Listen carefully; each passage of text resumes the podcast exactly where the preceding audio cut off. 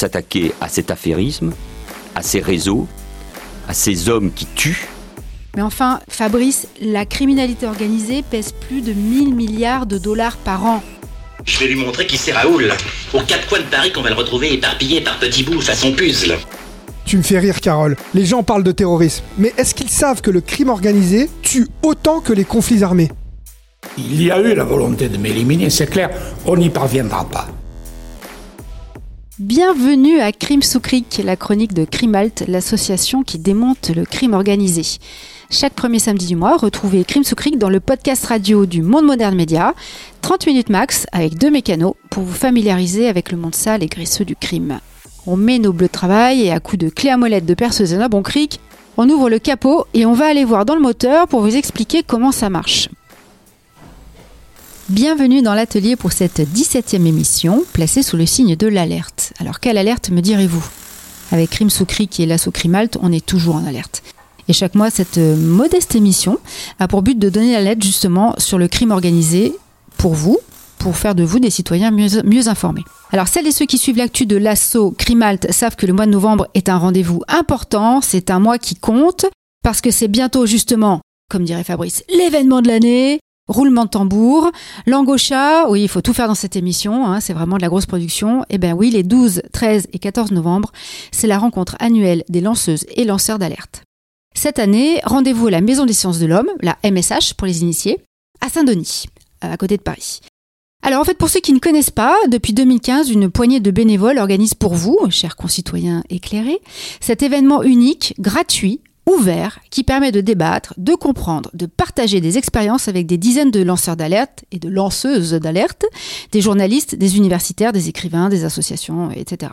Ce salon est avant tout un salon du livre, parce que des livres et l'alerte, délivrer l'alerte, comme le rappelle malicieusement Daniel Ibanez, cofondateur de l'événement et économiste des procédures collectives, il vous en dira un peu plus. Il s'est intéressé au projet d'une nouvelle ligne ferroviaire Lyon-Turin il y a quelques années, à l'occasion d'une enquête publique en 2012. Et là, eh ben, il, a plongé dans le, domaine de l'alerte. et depuis, il est l'animateur infatigable du combat contre un chantier inutile et très coûteux, celui du TGV Lyon-Turin. Daniel a créé ce salon avec les libraires militants Gilles et Catherine Bruet, dont la librairie qui s'appelle Le Presse-Papier est ouverte à tous les gourmands des mots dont on fait partie, et ce depuis plus de 30 ans à Argenteuil, au nord de Paris, dans le Val d'Oise. Et ce salon a été aussi créé avec Crimalt, et oui, elle est partout cet assaut. Alors, on, vous, on a invité aujourd'hui Daniel Ibanez, qui est un expert, devenu un expert de l'alerte. Et bah ça y est, je vous entends déjà gigoter sous vos oreillettes. Vous vous dites, oh là là, les lanceurs d'alerte, des bouquins, des tables rondes. Mais alors, c'est quoi le rapport avec le schmilblick et c'est quoi le rapport avec la criminalité organisée? Alors en fait, oui, c'est quoi lancer l'alerte dans le crime organisé, Fabrice? Eh ben, moi j'ai découvert ça peut-être euh, il y a longtemps, novembre 2009. Je viens de finir de soutenir ma thèse sur les mafias. Et la même année, l'ONU annonce que le blanchiment du crime organisé dans le monde est estimé à 1600 milliards de dollars par an. Mais attends, pour donner une idée, euh, avec 1600 milliards, on pourrait en gros hein, construire 320 bibliothèques nationales de France, les gros machins là qu'on a à Paris, les quatre tours, ou encore mieux, peut-être, euh, 3200 lycées flambant neufs, pouvant chacun accueillir 1000 élèves. C'est quand même pas mal. Ou des lits d'hôpitaux, mais je ferme le, la provocation. Mais euh, comment ils ont calculé? Ben, En fait, je sais pas. Euh, pour tout dire, euh, je crois qu'on doit ces chiffres beaucoup à des lanceurs d'alerte. Ah, nous y sommes, tu as lancé le Eh oui, parce que la même année, il y a un mec qui s'appelle Martin Woods, qui est responsable anti-blanchiment d'une filiale à Londres de la banque américaine Wachovia ou Wachovia, comme vous voulez, il a permis qu'on reconnaisse la culpabilité de cette banque dans une affaire gigantesque de blanchiment. En gros, de 2004 à 2007, la banque américaine Wachovia a blanchi 378 milliards de dollars pour le compte des cartels mexicains. Hein, tu vois, ça, me- rappelle un peu Eddie Murphy, là. Je, je veux 5 000 dollars, tu vois. là. 378 000 dollars blanchis de 2004 euh, à 2007. Alors, la justice américaine euh, a, démontré que, euh, en fait, euh, la banque avait n'avait pas du tout fait les, normes anti-blanchiment, mais mieux, Martin Woods, lui, il a démontré que la banque était au service des cartels. Elle fournissait des moyens euh, sciemment pour blanchir l'argent. Je rappelle quand même les cartels mexicains, hein, c'est ceux qui s'entretuent, euh, etc. Donc, le problème, c'est que Martin Woods, bah, c'est un lanceur d'alerte comme les autres. Quand il a révélé ses pratiques frauduleuses, il a en fait été attaqué par les banquiers de sa banque. Alors qu'il faisait son travail. Voilà, on peut dire qu'il faisait son travail et que le parcours classique, c'est le placard, la dépression et virer.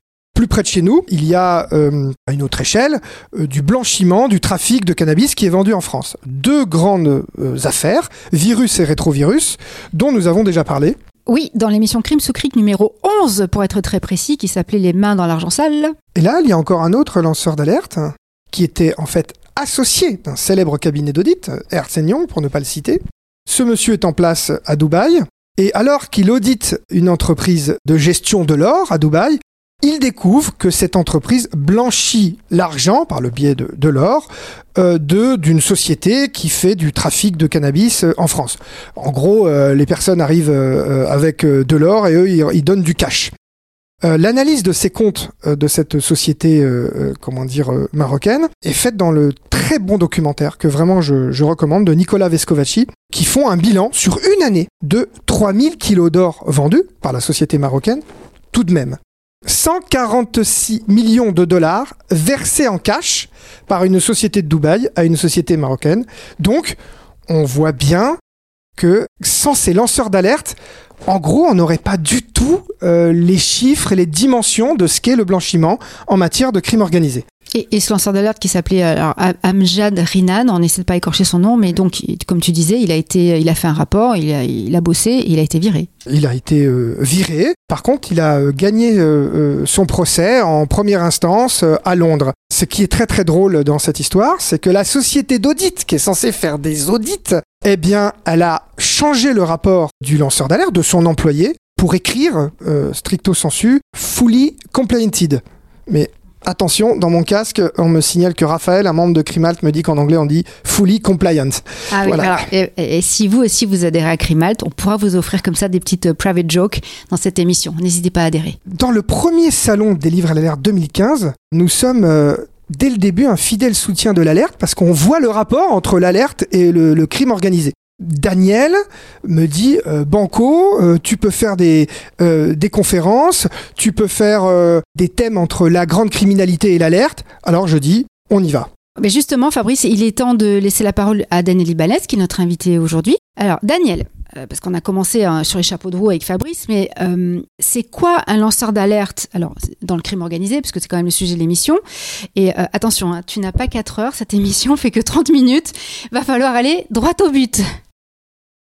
Alors là, dans, ce que je viens d'entendre, il, y a, en fait euh, une question qui se pose parce qu'on parle de millions, de dizaines de millions, de milliards. Vous connaissez la différence entre un million de secondes et un milliard de secondes?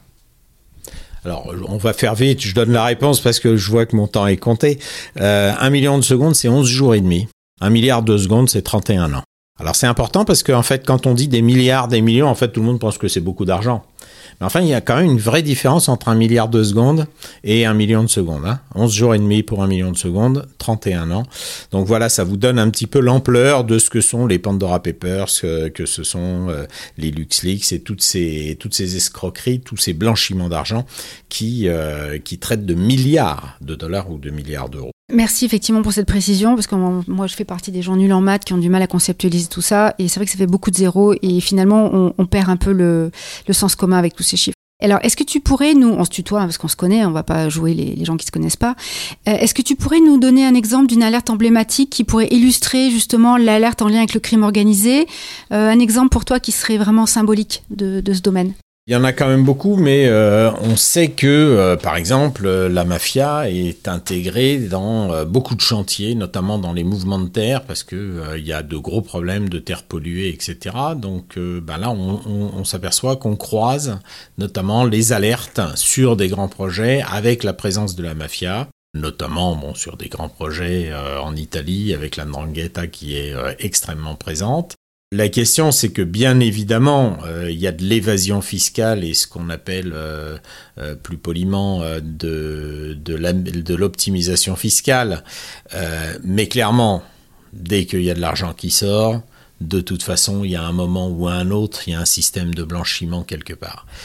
parce que le canon à pognon est tellement important que de toute façon, après, il faut le recycler, cet argent, parce qu'on peut euh, dormir avec des coffres forts de partout, avec des billets de banque dedans, mais il faut le faire tourner. Et en fait, euh, voilà, le fait de faire euh, de l'optimisation fiscale ou de l'évasion fiscale, en fait, alimente tous ces systèmes de criminalité, bien évidemment. Alors justement, c'est symbolique. L'exemple que tu donnes quand on parle de crime organisé, tu parles de mafia, immédiatement tu parles de l'Italie.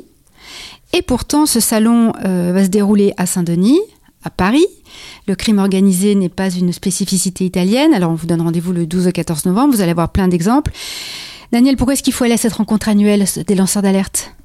Il bah, faut aller à cette rencontre parce que la première question, euh, tout à l'heure j'ai entendu dire lancer l'alerte. Euh, et la première des choses, c'est qu'en fait, ça n'existe pas, lancer l'alerte. En fait, quand on dit lancer l'alerte, on s'autoproclame lanceur d'alerte. En fait, le vrai mot en français, c'est alerter. J'alerte. Les Anglais disent whistleblower, c'est le siffleur, celui qui siffle. Voilà, qui siffle la fin de la partie. Mais alors c'est intéressant d'ailleurs de, parler des traductions, parce que euh, les Espagnols disent denunciantes, c'est-à-dire le dénonceur. Les Tchèques disent les aviseurs ou les notifiants. Et en fait, c'est intéressant parce que quand on lit la directive européenne de protection dite de, de protection des lanceurs d'alerte, en fait, d'une part, le mot lanceur d'alerte n'apparaît nulle part dans la directive, mais dans les considérants, les considérants. Les considérants, c'est le l'exposé des motifs. Euh, voilà tout ce qu'on a fait avant de faire ce texte.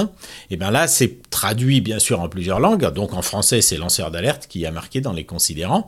Mais par contre, dans chaque langue, on s'aperçoit que euh, ben y en a qui considèrent que c'est plutôt des délateurs, euh, qui des gens qui vont dénoncer.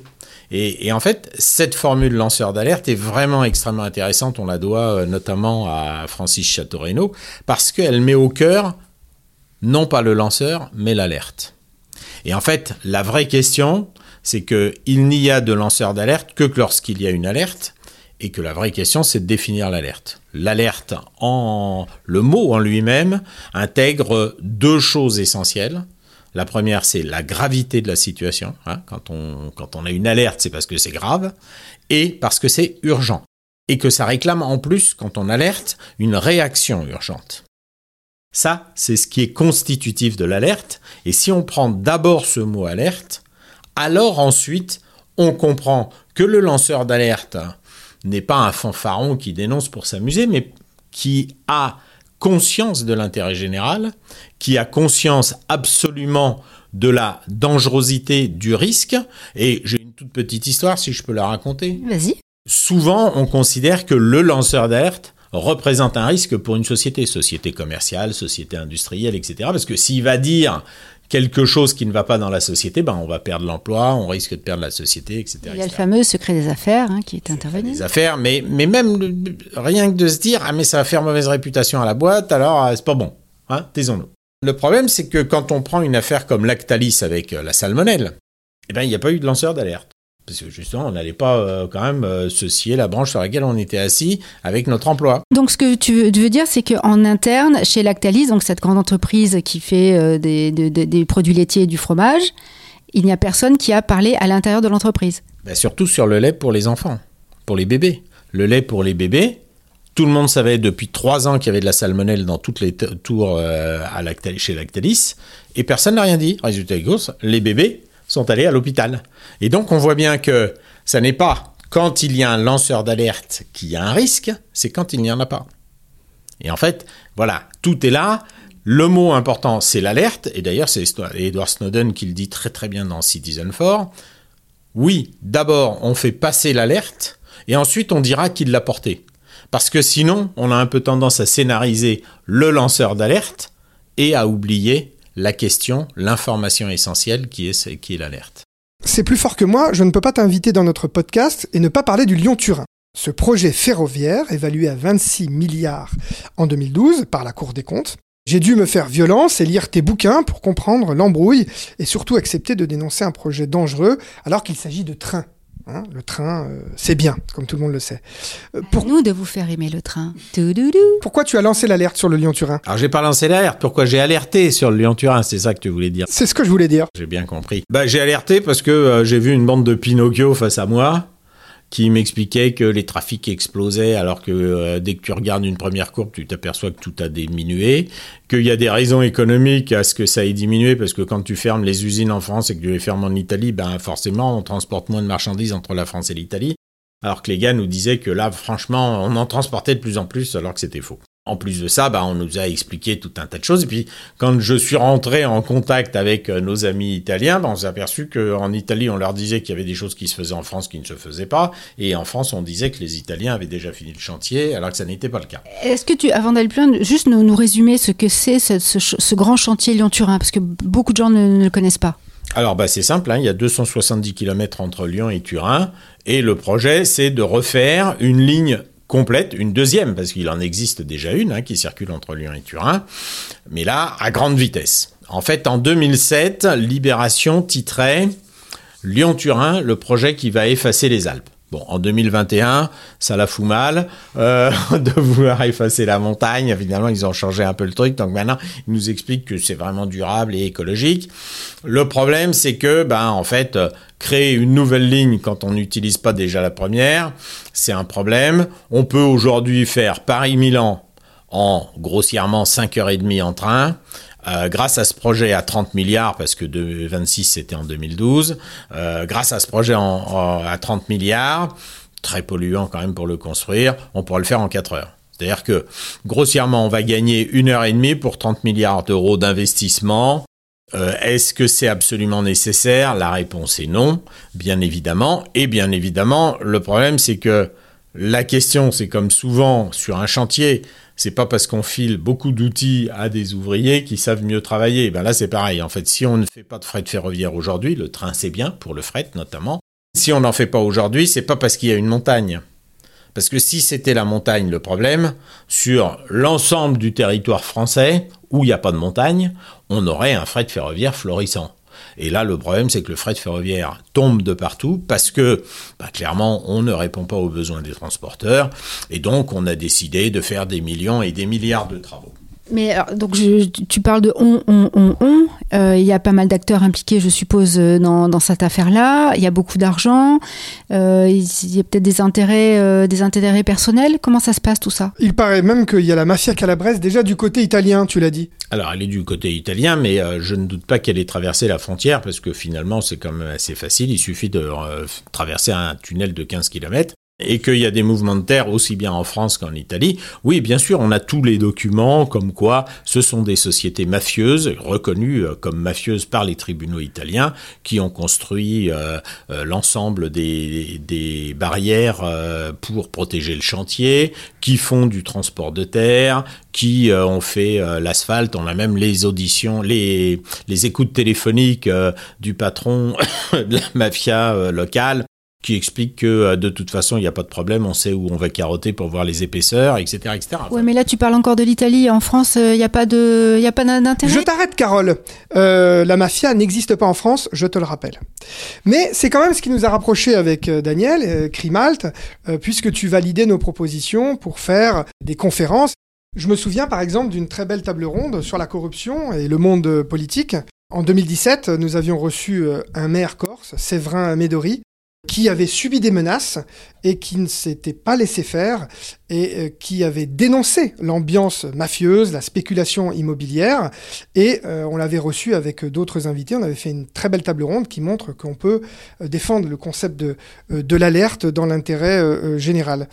Daniel, Séverin Médori était maire. Il ne faisait que son devoir, il lançait l'alerte. Mais une autre personne nous a euh, beaucoup intéressé, Elisabeth Borel, la femme du juge Bernard Borel, euh, assassinée euh, en 1995 alors qu'il était en poste en Afrique. Elisabeth Borel mène depuis 25 ans une lutte acharnée pour faire éclater la vérité. Et on a pu la faire échanger avec James Dunn. Mais par exemple, James Dunn, lui, son alerte, c'était quoi? Ben, son alerte euh, à James, c'était assez simple, c'est qu'il travaillait dans une société qui faisait euh, des systèmes électroniques euh, qui permettaient de savoir quels étaient les flux Internet, etc. Et qui, bien sûr, permettaient d'identifier les auteurs de messages et finalement de faire des écoutes. Et ces systèmes ont été vendus par sa société, notamment en Libye, notamment en Syrie, Et résultat des courses, il a été démontré, notamment en Libye, que ben, ces matériels avaient servi à identifier des opposants et euh, finalement à les arrêter, à les torturer. on a retrouvé toutes les documentations d'une société donc française où travaillait James Dune. Et bien évidemment, quand James Dune a révélé cette situation, qui est vraiment problématique euh, d'un point de vue des droits de l'homme, bien évidemment, et de la vente de systèmes euh, qui sont liés au secret défense, eh bien il a été licencié, il a gagné tous ses procès en appel, etc. Clairement, il a alerté sur ces dérives commerciales euh, qui permettent d'alimenter et d'équiper des dictatures qui vont pratiquer la torture.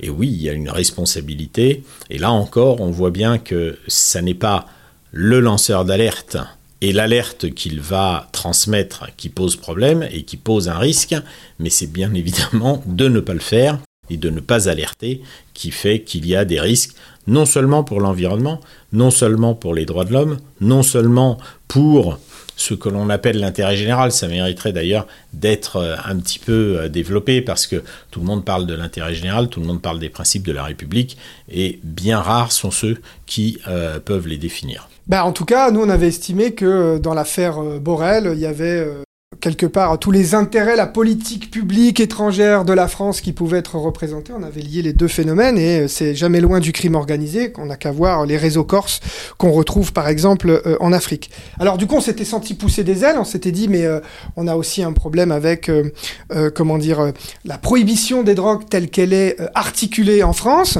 On avait fait une superbe table ronde et on avait reçu des, des invités pour montrer que la prohibition des drogues est un facteur de corruption, y compris euh, de, la, de la police. Et euh, euh, on avait étudié des cas de policiers qui sont condamnés aujourd'hui de manière définitive, comme l'ancien numéro 2 de la police judiciaire de Lyon. Et, d'ailleurs, je vous renvoie à l'écoute du précédent Crimalt du mois de septembre, le Crimal numéro 16. On parle de, de ce sujet, de la prohibition des drogues. On avait donné la parole euh, à, euh, euh, Emmanuel Fansten, qui avait écrit un livre avec Hubert Avoine, qui était un, ancien agent infiltré, qui avait dénoncé les dysfonctionnements de la police. On attend toujours que le, procès passe pour le commissaire François Thierry. Aujourd'hui, il n'est pas encore condamné, mais son livre était passionnant à Hubert Avoine, et j'attends toujours euh, qu'un euh, procureur euh, se saisisse, parce que dans le livre d'Hubert Avoine, il est écrit que lors d'une opération, 500 000 euros en cash ont disparu. C'est une opération de blanchiment. Or, dit-il, seule la police et lui étaient au courant qu'il y avait 500 000 euros dans cette valise. La valise a disparu. en 2019, on rompt l'omerta puisque nous avons diffusé une, interview de Claude Chaussat, ce vrai repenti euh, de euh, la mafia corse, que l'État ne voulait pas euh, protéger. Et je me souviens, Daniel, ça m'avait beaucoup marqué, j'ai dit, mais tu vois, il a, il a, c'est certainement un ancien, c'est un ancien gangster, c'est un ancien voyou, mais tout ce que nous demandions, nous, c'est que l'État le protège. Et tu avais articulé un raisonnement passionnant qui montrait qu'un euh, gangster lui aussi euh, pouvait avoir une alerte à délivrer. Tu te souviens un peu de ce raisonnement?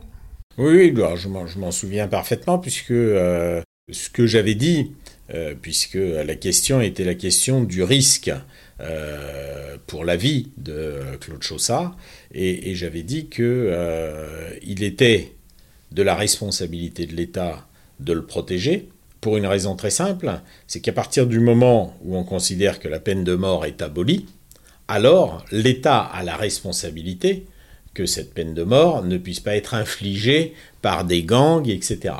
Et que, notamment pour quelqu'un qui a effectivement révélé euh, les filières internes, les fonctionnements internes qui ont d'ailleurs permis de démanteler tout ce réseau, clairement, il y a une responsabilité de l'État, mais qui ne tient pas que au fait que c'est un indicateur, si on veut l'appeler comme ça, ou un repenti, d'autres diront la balance, peu importe, c'est pas ça la question.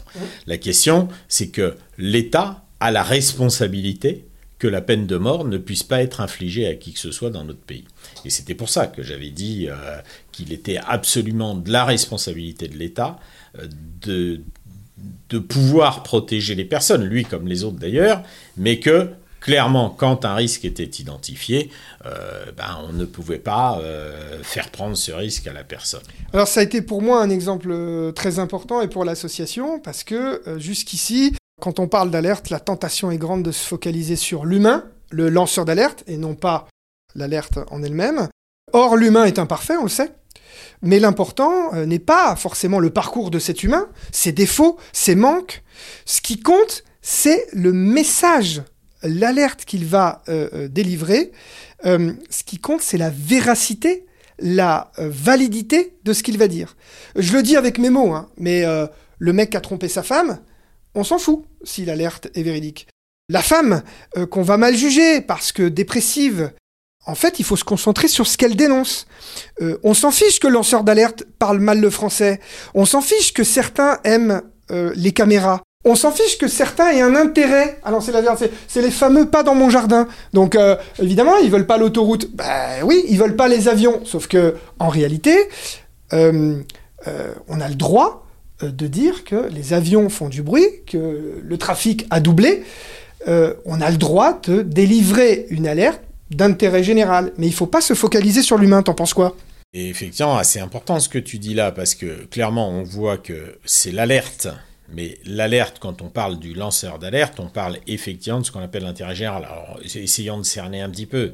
L'intérêt général ne peut pas être l'intérêt particulier ni une somme d'intérêt particulier, mais en tous les cas, l'intérêt général ne peut pas se défaire de l'intérêt des particuliers. D'accord? Parce que si les particuliers ne se retrouvent pas dans l'intérêt général, alors il n'y a pas d'intérêt général non plus. La question, c'est que cet intérêt général, à mon sens, il se définit finalement assez simplement.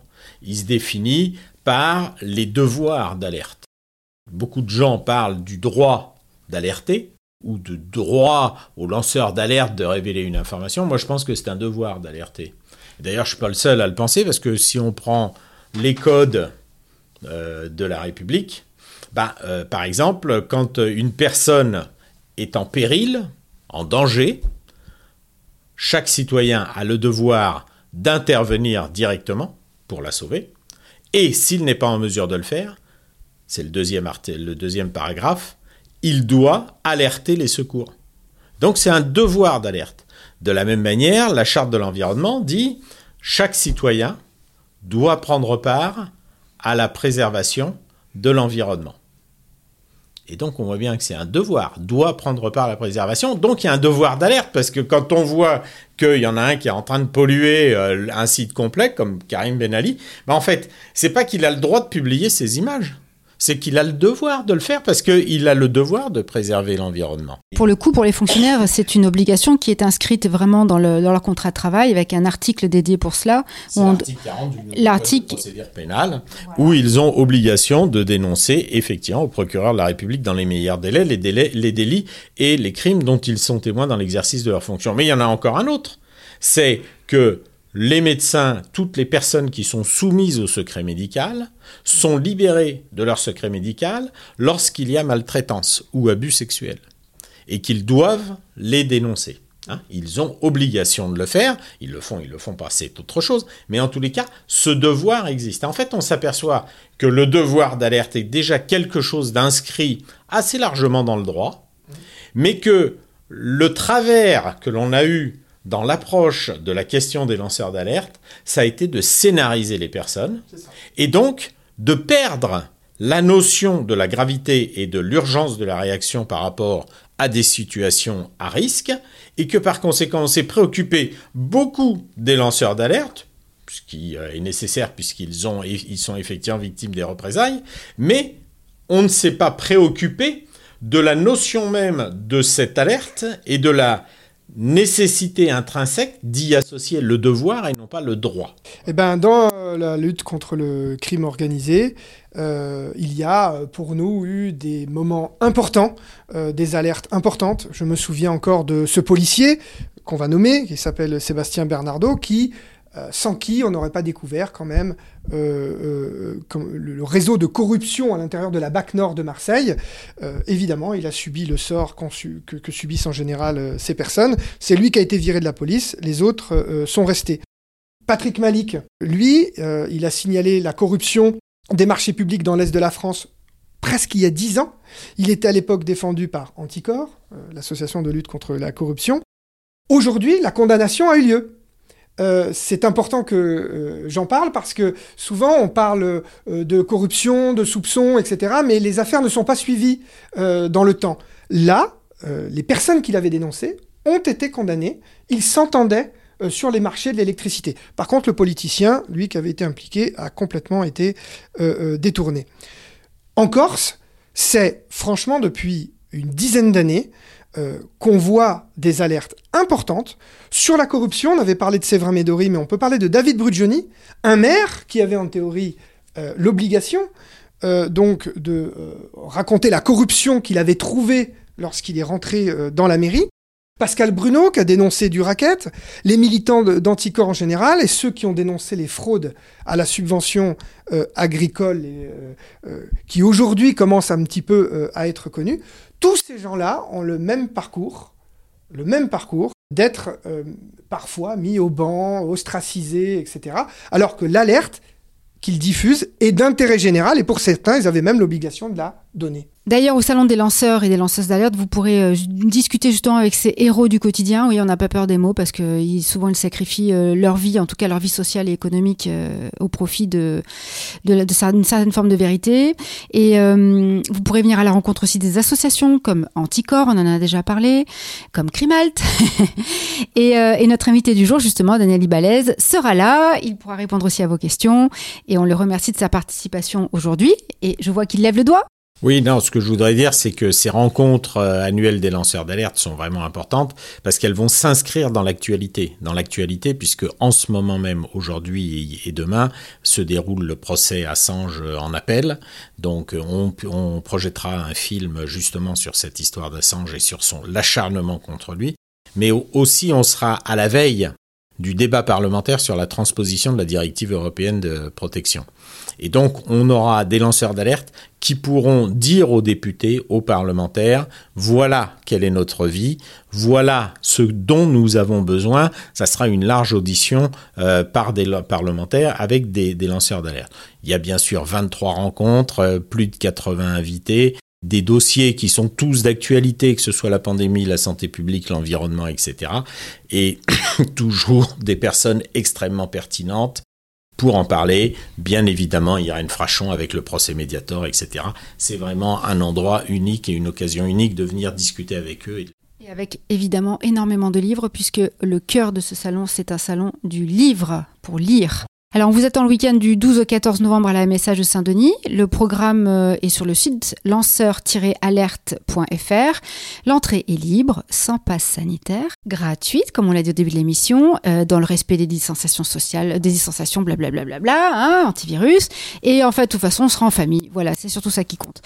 Chers auditeurs des Crimes sous on aura le plaisir de vous retrouver pour la prochaine émission le samedi 4 décembre. Alors, on remercie comme chaque mois, Alexis Poulain de nous accueillir sur ces ondes numériques, Antoine Gouritien qui nous bichonne, qui enlève tous nos défauts de prononciation, il y en a beaucoup.